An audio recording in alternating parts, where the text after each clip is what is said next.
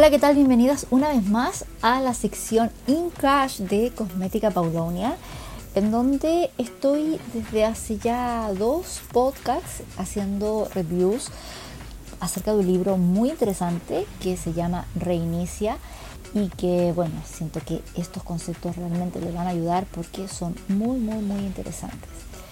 Como se habrán dado cuenta, estoy ahora detrás de las cámaras porque ya estoy en modo vacaciones y necesito desconectar un poco, así que ya me, desligué un poco de esto de estarme maquillando, de estarme arreglando para salir presentable. Así que en esta ocasión he decidido hacer solamente un podcast con mi voz. Las personas que no hayan escuchado los capítulos anteriores, como decía, lo pueden encontrar en la sección media de nuestra página web cosméticapaulonia.com y ahí también pueden eh, aprender acerca de estos conceptos interesantes que nos proponen mm, los autores.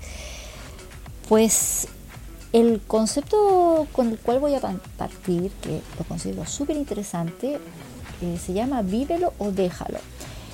Y tiene que ver con el hecho de que si no estamos viviendo un emprendimiento, si no lo estamos disfrutando, si aquella energía que le aportábamos al principio ha decaído por la razón que sea, es súper interesante parar y replantearnos si realmente eh, queremos seguir con él, si queremos eh, vivirlo o al final dejarlo. Creo que sería mucho más interesante y mucho más honesto poder replantearnos las cosas cada cierto tiempo y decidir realmente qué rumbo quiere tomar ese proyecto.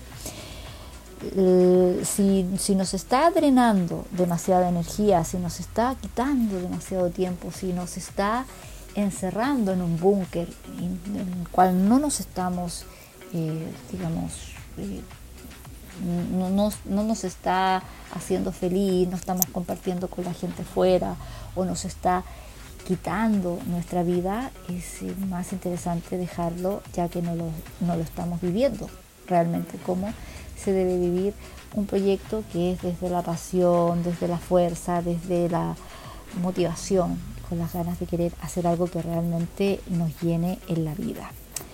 Pues eh, este concepto es súper interesante y lo quería yo decir al principio para eh, que si alguna de ustedes eh, siente que hay algo que, que, ya no las está motivando, pues tome la decisión de o dejar el proyecto o cambiar de dirección. Antes de hablar de esto de cambiar dirección, me gustaría también comentarles acerca de lo que proponen los autores con respecto a las estrategias de salida. Básicamente nos comentan en el libro que necesitamos una estrategia de compromiso y no una estrategia de salida. En los negocios las estrategias de compromiso son vitales a la hora de crear el, emprendimiento. ¿no? Ustedes se imaginan llegar, por ejemplo, a una cita a ciegas a una persona que jamás han conocido y nada más en la primera cita pues le hagan firmar un documento eh, con capitulaciones de matrimoniales o por ejemplo reunirse con un abogado experto en divorcio el mismo día de la boda, o sea, no, no tiene sentido. Hay quien diría, bueno, pues es muy inteligente de tu parte porque la boda también puede fracasar y terminar en divorcio. No obstante, no es lo normal. En la jerga empresarial se habla de estrategia de salida y se contempla al principio en caso de que las cosas no resulten. Pero los autores sostienen que debemos concentrarnos primero que todo en definir cómo hacer crecer nuestro proyecto y triunfar y no estar pensando a priori en cómo saltar del barco en caso de que haya eh, la empresa eh, tenga quiebre o que se vaya a la ruina, ¿no? Entonces eh, no podemos basar toda nuestra estrategia en la salida. Hay gente que crea empresas con la esperanza de poder venderla algún día, o sea, ya está pensando en la estrategia de salida, eh, que venga alguien algún día y le compre la idea por un millón de dólares. Eh, bueno, si es así, pues enhorabuena, porque esto eh, te puede salvar la vida y, y, que puede ser un gran golpe de suerte, pero, pero no es lo normal. crear una empresa con esa intención es poner el foco en lo erróneo. La prioridad, eh, que, una prioridad que es totalmente equivocada. Y, mucha gente lo hace así, pero después a la larga, después de seis meses o un año, pues vuelve porque se aburrió sin hacer nada. Y lo peor de todo es que a veces vuelve con una idea que no era tan buena como la principal. Entonces eh, es súper importante que si uno logra eh, hacer funcionar un proyecto o una marca, eh, es de prioridad mantenerla. Mantenerla si te hace feliz, mantenerla si te funciona, mantenerla si te da dinero, porque entendamos que las cosas buenas no suceden con excesiva frecuencia en la vida. Así que es súper importante tener esto en cuenta. Otro concepto que habla de, los negocios, los autores, eh, el título es Menos masa. Y se acuerdan cuando íbamos al colegio y teníamos estas clases de física donde nos enseñaban que a cuanta mayor masa presentaba un cuerpo, más energía se requería para que cambiara de su dirección. Pues en los proyectos pasa exactamente lo mismo. ¿ya? Debemos de hacer nuestra la máxima de mantener la masa ligera, es decir, eh, no, no sobrecargar demasiado el negocio. Cuando empezamos un proyecto, uno va siempre más ligero porque generalmente la energía que uno le pone al proyecto es mucho mayor, el proyecto está empezando, no hay tantas responsabilidades, etc. Pero a medida que pasa el tiempo se va acumulando más y más masa. Entonces es súper interesante tener en cuenta de que no debemos sobrecargar los proyectos. Cuando hablo por masa me refiero a que, por ejemplo, si estamos empleando gente, llega un momento que necesitamos hacerle contratos a largo plazo, eh, que puede que en algún momento haya exceso de personal o decisiones que sean inamovibles, eh, el tema de las reuniones, hoy en día que con el confinamiento estamos tapados a reuniones con Zoom, y, cuando esto sucede los procesos se hacen más complejos, es decir, el, el hacer crecer la masa en un negocio tiene que ver con que el negocio cada vez que va creciendo requiere muchas más cosas, eh, más, eh, hacer más inventarios, hacer más inversiones, e incluso, por ejemplo, invertir más en sistemas tecnológicos, en más automatizaciones, que aunque las automatizaciones sí que pueden solucionarnos mucho nuestro negocio, también es algo en lo que debemos estar muy encima para que funcionen, porque a veces puede que fallen. Entonces, es necesario evitar tanta, tanta cosa encima, tanta masa en, el, cuerpo de nuestro negocio, para que en caso de que las cosas no funcionen podamos cambiar de dirección con mayor facilidad.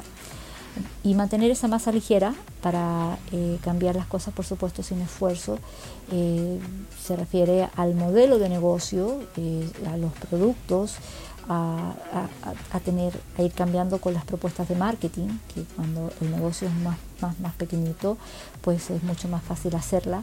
Eh, en los catálogos también, no es lo mismo cambiar un catálogo de productos de 10 productos que cambiar un catálogo con 100 productos. Eh, es, es, mucho más fácil cuando estamos llevando un proyecto que eh, es más ligero y por supuesto también se hace mucho más funcional. No es malo, por otro lado, que pensar que menos es eh, algo de lo, cual, de lo cual nos tenemos que alejar. Menos es algo muy bueno. Mucha gente dice no tengo tiempo, no tengo dinero, no tengo tanto personal, no tengo tanta experiencia. Creo que debemos de dejar de quejarnos porque menos definitivamente es más. Y las limitaciones que podamos encontrar en el camino están, son, son, son ventajas detrás de un disfraz.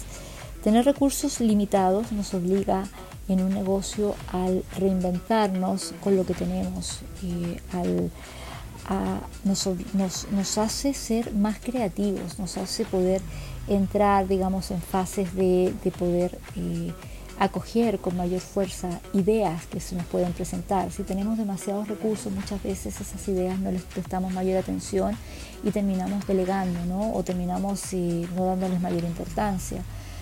Eh, una de las anécdotas que cuentan los autores del libro es con respecto a los presos y ellos dicen que se sorprende muchísimo lo que puede llegar a ser un preso eh, un arma, cómo puede llegar a fabricar un arma a partir de una cuchara o a partir de un simple jabón.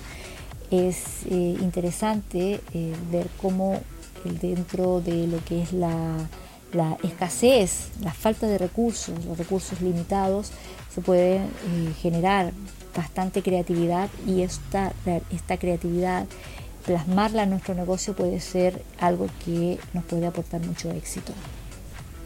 Esto sucede, por ejemplo, con los escritores, que suelen ponerse limitaciones todo el tiempo para poder eh, sacar a, flote su creatividad.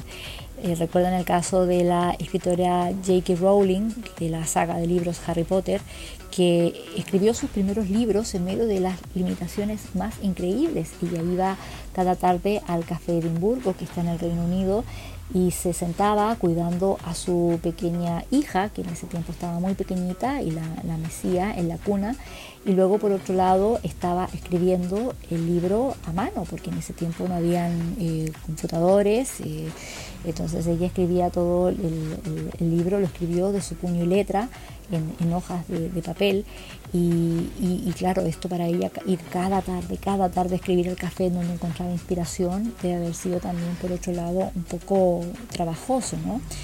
Entonces, eh, antes de quejarnos de no tener lo suficiente, de lo que sea, imaginemos lo lejos que podemos llegar eh, con lo poco que podemos tener. Creo que eso es súper, súper importante eh, poder entenderlo eh, y, no desperdiciar el hecho de que no tengamos tantos recursos, sino que con lo poquito podamos hacer cosas realmente creativas y que puedan impactar al resto. Otro concepto que es súper importante que comentan los autores es, dicen, es mejor una mitad única que una unidad a medias. Yo ya lo he dicho antes en lo referente a cosmética y, bueno, es mejor siempre hacer poquitas cosas bien que no hacer demasiadas eh, mal y sobre todo hacerlas al mismo tiempo.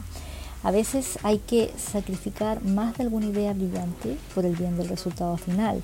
Esto sucede, por ejemplo, con los directores de cine, que a veces hemos visto ¿no? las escenas que no son incluidas en las películas y que nos, nos parecen realmente impresionantes, pero deciden cortarla porque están pensando en el bien de la película en, general.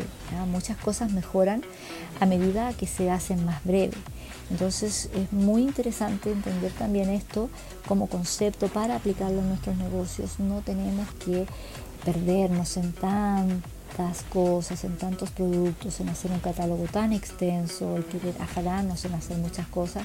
Creo que lo más interesante es eh, darle, eh, poner como eh, productos o eh, servicios, especializarnos en algo y, realmente no, no, no perdernos tanto, con, porque ahora mismo es muy fácil querer hacer muchísimas cosas con las facilidades que se nos presentan hoy en día con las tecnologías. Sin embargo, un negocio va a tener muchísimo éxito si se dedica a menos cantidad de cosas y podemos enfocarnos muchísimo más en ellas. Y para terminar, el concepto de empieza en el epicentro. Cuando comenzamos un proyecto nuevo hay muchas fuerzas que empujan en diferentes direcciones, es decir, cosas que queríamos, cosas que queremos hacer, cosas que nos gustaría hacer pero no podemos y cosas que tenemos que hacer. Los autores proponen que hay que comenzar en el epicentro con las cosas que tenemos que hacer, con las cosas importantes. Y para saber qué cosas son importantes hay que determinar qué parte de la ecuación es indispensable en nuestro proyecto.